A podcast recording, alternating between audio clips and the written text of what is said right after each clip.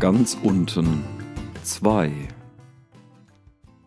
Daniels Herz setzt einen Moment aus, als ihm bewusst wird, dass bald noch ein Löwe in den Raum kommen wird. Und ob der genauso freundlich mit ihm umgehen würde, wie Streit das getan hatte, ist keineswegs absehbar. Gedanken rasen ihm durch den Kopf. Vielleicht doch verkriechen? Aber wohin? Aus welcher Richtung kommt er wohl? Werde ich eine Chance haben? Wie viele Löwen kommen insgesamt?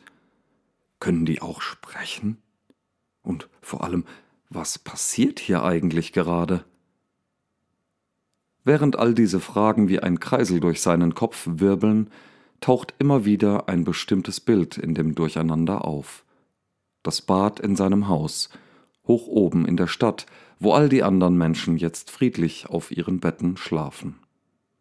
Während ich mich hier in diesem Kellerloch mit Löwen unterhalte, könnte oben das Becken gefüllt werden, mit wohlriechenden Aromen versehen, so dass sich Schaum auf der Oberfläche des warmen Wassers bildet, und ich steige langsam hinein, lasse die Wärme meinen Körper durchziehen, bis ich bis zum Hals im Bad stehe. Tief einatmen und dann den Kopf unter Wasser und wenn ich wieder auftauche, sind die Dienerinnen schon da. Sie warten am Beckenrand mit Ölen und Massageutensilien, um ihrem Herrn die verdiente Entspannung nach einem langen Arbeitstag zu gönnen. Besonders die eine Dienerin, die immer etwas Spannendes mit ihren Haaren macht, hat es mir angetan. Niemals sieht sie so aus wie die anderen.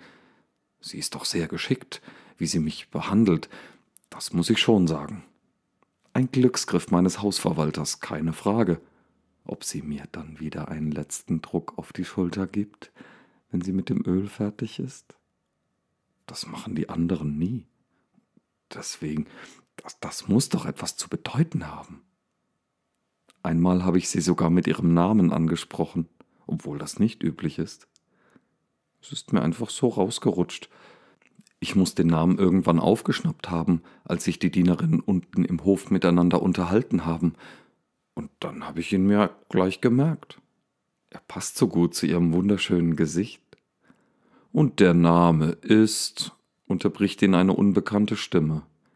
Sag ich nicht, erwidert Daniel intuitiv und fragt sich peinlich berührt, ob er das alles laut ausgesprochen hat. Es hat sich wirklich verlockend angehört, obwohl wir Löwen ja Katzen sind und nicht so gern ins Wasser gehen. Aber wenn ich mir vorstelle, eine nette kleine Löwin würde, lass ihn, fällt Streit dem Neuankömmling ins Wort. Daniel hat noch nicht einmal gemerkt, dass du da bist, so sehr ist er in seinen Gedanken versunken. Ich glaube, ich träume, entfährt es Daniel, und er starrt entgeistert auf den zweiten Schatten, der sich inzwischen neben dem ersten Löwen niedergelassen hat. Das glaube ich auch, raunt dieser gelassen und schnurrt so genüsslich, dass der Staub auf dem Boden vibriert. Daniel greift sich ungläubig an die Stirn und zuckt sofort zusammen, als er leicht die brennende Wunde streift. Er schließt die Augen. Das ist einfach alles zu viel für ihn.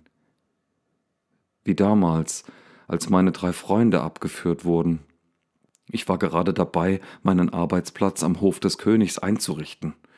So gut haben wir uns zwar noch nicht gekannt, aber er ließ mich mitreden und setzte die drei Jungs an strategisch wichtigen Positionen im Land ein. Alles schien so klar und gut geführt zu sein. Ich wusste, dass ich ihnen vertrauen konnte, aber den König habe ich völlig falsch eingeschätzt. Obwohl ich ihm ein guter Ratgeber gewesen war, hat er dieses irrwitzige Gesetz erlassen. Hm, eigentlich ganz ähnlich wie meine Situation jetzt. Die drei wurden gefangen genommen, weil sie sich dem System widersetzt haben. Mein Gott, wie ich gelitten habe, als ich von ihrer Gefangennahme gehört habe. Es kam mir vor, als ob ich für ihr Schicksal verantwortlich gewesen bin.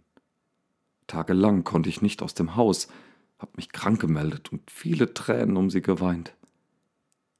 Als dann das Urteil verkündet war, tot im königlichen Hochofen, wäre ich fast zersprungen vor Schmerz. Ich habe sie nur noch der Gnade Gottes anbefehlen können. Was blieb mir auch sonst übrig? Was kann man gegen ein krankes System ausrichten?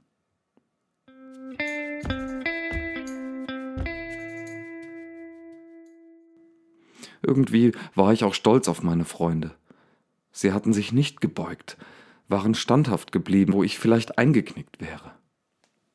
Und jetzt denke ich an den Feuerofen und würde ihn sogar dieser Löwengrube hier vorziehen, kurz und schmerzlos. Allerdings, das Wunder geschah, und als sie gerettet wurden, haben wir umso mehr gefeiert. Und das wäre jetzt auch genau das Richtige für mich. Feiern und tanzen, lachen und trinken, mit Freunden zusammen sein und das Leben genießen. Ach, wäre das schön. Wir könnten. Jetzt bin ich gespannt, meldet sich Streit zu Wort. Was machen die Menschen, wenn es ihnen gut geht und sie nicht gerade Kreaturen wie uns ein Festmahl bereiten? Dabei schmunzelt er wahrscheinlich. Daniel kann ein leises Schmatzen hören. Ohne sich auf die Provokation einzulassen, denkt Daniel laut weiter, da die Löwen es offensichtlich sowieso hören können. Wir Menschen haben durchaus auch gute Tage. Es gibt viel zu lachen, wenn wir es denn zulassen. Ganze Kriege wären überflüssig, wenn sich manche von uns nicht so furchtbar wichtig nehmen würden. Das gleiche bei uns, sinniert der zweite Löwe. Jeder schaut, dass er selbst den besten Happen abbekommt. Nicht wahr? Streit? Jetzt tu nicht so, als ob du sonst nichts kriegen würdest, nur weil ich heute zuerst raus durfte, gibt dieser genervt zurück. Doch bevor sich die zwei Löwen weiter darüber auslassen können, fährt Daniel fort, sich zu erinnern. Es waren glückliche Zeiten, als ich noch ein Kind war. Wir hatten ein Land, eine stolze Hauptstadt und dort einen wunderschönen Tempel, klein, aber fein. Und wir haben nach allen Regeln der Kunst gefeiert. Verträumt legt Daniel den Kopf schief. Obwohl ich mir heute anhand der Geschichtsbücher noch einen anderen Reim darauf machen kann, letztlich haben wir über unsere Verhältnisse gelebt und den Spaß übertrieben. Übermütig und politisch unklug, das hat nachher zum Untergang geführt. In deiner Kindheit? fragt der Löwe, dessen Namen Daniel noch nicht kennt. Ich habe damals alles für selbstverständlich genommen, konnte ja noch nicht erkennen, was richtig und falsch ist. Heute würde ich vieles anders machen, aber nicht ohne zu feiern. So, so, wirft Streit belustigt ein. Und heute weißt du also, was richtig und falsch ist? Lass ihn, verteidigt der andere Löwe. Wenn es ihm hilft, die Dinge irgendwie einzuordnen, soll er sich ruhig dieser Illusion hingeben. Daniel erschrickt. Illusion? Was, was meinst du damit? Weißt du, sagt der Löwe schulmeisterlich, wir Löwen glauben nicht daran, dass es Dinge gibt, die richtig sind und andere, die falsch sind. Für uns gibt es nur eine Wirklichkeit, und die kann ganz unterschiedlich aussehen entweder fressen oder gefressen werden, entweder jagen oder schlafen und so weiter. Du tust, was du tun musst. Träumen hilft dir nicht weiter. Es ändert nichts an der Tatsache, dass du hier unten sitzt im Angesicht hungriger Löwen. Aber ich kann verstehen, dass du irgendwie versuchen musst, deine Lage so angenehm wie möglich zu gestalten. Man kann ja nicht immer nur der Gefahr ins Auge sehen, oder? So ist es, bekennt Daniel offen. Es beruhigt mich, daran zu denken, dass mein Leben auch mal unbeschwert und sorgenfrei war. Er hält kurz inne. Wie heißt du eigentlich? Mein Name ist Flucht, antwortet der Löwe bescheiden und das sonore Schnurren seiner erhabenen Stimme klingt so anmutig in Daniels Ohren, dass er direkt an den Sommer denken muss, den er bei seinem Onkel in Bethel verbracht hatte. Wir haben damals zwischen den Sträuchern im Garten gespielt. Es war zur Mittagszeit, als die Erwachsenen in den Häusern ausruhten. Uns war langweilig. Zwischen den Büschen lag ein Knäuel straff zusammengewickelter Dinge.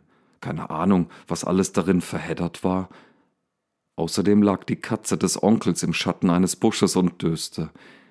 Ich folgte meiner Laune und stieß fest mit dem Fuß gegen das Bündel.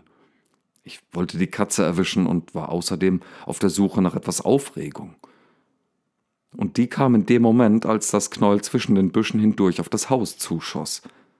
Dann hörte ich etwas klirren und wusste, dass ich getroffen hatte. Als gleich darauf die Tante losplärrte, machten wir uns schnell vom Acker, weil der Zorn der Tante vorhersehbar war. Zusammengekniffene Augen, anschwellende Adern an Hals und Unterarmen, gesenkter Kopf. Und dann kam der Schrei, den wir bis hinüber zu dem Garten des übernächsten Nachbarn hörten.